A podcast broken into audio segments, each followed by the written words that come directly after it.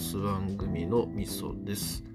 クソお父さんが更新をされていましたのでその話をします。まあ、引き続き魔法が使えたらみたいなそんな話をしていて今回は敏郎さんの独壇場という感じでしたかね。はい。まあ、原ちゃんもかなり絡んではいましたが、えー、言ってる内容がですね、まあ、動物と話したいという話でして、まあ、一見というかまあちょっと聞く感じだと非常にメルヘンチックな感じなんですが動物と話をして何がしたいかっていう話なんですけどえっ、ー、とね猿動物園の猿にオナニーを教えたいみたいなこと言っていて、えー、何言ってんだこいつって感じなんですよね本当にね。でよくよく話を聞いていくとこうまあオナニーとかを教えてこうどういう挙動をするかとかね多分その猿山の猿がみんないきなりオナニーし始めたらみんな驚くだろうなみたいなそういうネタ的な意味合いもあるんでしょうけどえっ、ー、となんかね結構裏側にはなんかあのー、実験というかどういう挙動するかみたいなそういう興味の部分がなんか見え隠れしてんなっていう感じがしましたね。なんか後の方の話にも、えーまあ、動物と話ができたとしてえー、っと、絶対捕まえないからと言いながら捕まえてみたらどういう挙動をするかとかね。そういうような話を言ってたんですけど、なんかまあ多分こういう行動をとった時に、えー、人間がね、えー、動物がどういう挙動をするかとか、えー、なんかそういうような興味があるんだろうなっていう感じのことをちょっと思ったりしましたね。何の分析だよって感じなんですけど、えー、昔神聖ローマ帝国の皇帝でフリードリヒ2世っていう人がいたんですけど、まあ、皇帝なんでね権力を持っているということで、えー、なんか人体実験みたいなことを結構やってたらしいんですけどその中の一つとして、えー、生まれたばかりの子供に一切言葉をかけなかったらどうなるのかみたいなそんな実験をしたなんていう話があるんですよね。まあなんかそこそこ有名な話なんで、この話した時結構聞いたことあるなんていう人多いんですけど、えー、結果としては、あ子供たちは、えー、成人になる前に死んでしまったと。えー、もう大半の子供が、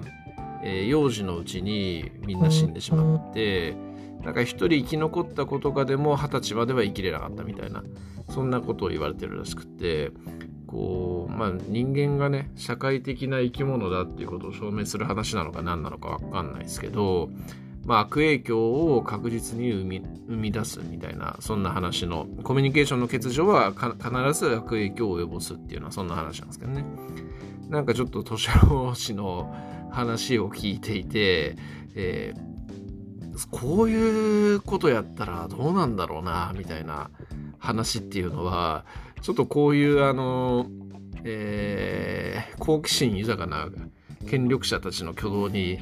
えー、なんか似てんなみたいな感じでちょっと思ったりしたというようなそんな感じですかね。はい。でまあ現実的にね動物とコミュニケーション取れても動物っての知能って子供人間の子供ぐらいだからあんま面白くないんじゃないの？なんて言ってヨダッチなんか言ってましたけど、まあ、僕もね、どっちかっていうとそんな感じの感覚ですし、なんか、えー、いて、あの、馬とか好きなんですけど、馬のこう声が聞こえたとして「あ無知いて」とか「走んのやだ」とか「疲れた」とかそんなのを聞いてもなんかすごくこう悲しい気持ちになるだけなんでえー、なんかそういうの聞くぐらいだったら聞きたくねえなみたいな感じでちょっと思ったりするみたいなそういう感覚ですかね僕は。あまあでもなんかあのえー、っと年老氏はえーなんかそういう動物園で逃がしてくれ逃がしてくれみたいなそういうような声を含めて聞きたいみたいなこと言ってたんで、えー、まあ、題名にもあった通りちょっとサイコパスな感じの雰囲気が漂うというようなそういうところもありますかねというところですかね。はい。で、まあ、猿ってね、なんか昔からよう言いますけど、こう、オナニーを教えると、えー、その快楽で、なんかもうずっとし続けるみたいな、そんな感じの話がありますけど、えー、っと、まあ、実際はまあずっとし続けるというわけじゃなくて人間とやっぱり同じで、えー、やっぱなんかちょっとそういう性欲が湧いたらまあオナニーするみたいなそんな感じらしいんですよね。やっぱまあ人間に挙動が似てるという話なんでしょうけど、あのー、なんかちょっと調べたことあるんですけど、えーまあ、人間もね、えーと、道具とか使うじゃないですかオナホールとか。で猿もなんかそうこうカエルとか捕まえてカエルの口の中にチンコ突っ込んでそれでオナニーしたりするらしいんですよね。やばくないですか結構。いやもうさすなんかそういう話聞くと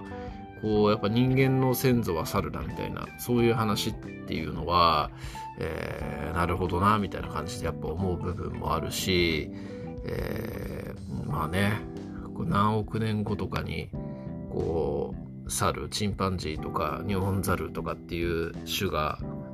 こうずっと生き続けていたらいつか人間にね本当に進化する日が来るのかもしれないですよね。はい。まあそんな話でした。えー、ちょっと面白かったですね。都市老子のこうサイコパスな話、えー、なんかちょっとね他の3人とはまた違う感じでこうブレーキがぶっ飛んでる感じが敏郎さんはやっぱしますね。この間のいちこの話もそうですしこういやまあなんか面白いですね。という感じでした。はいありがとうございます。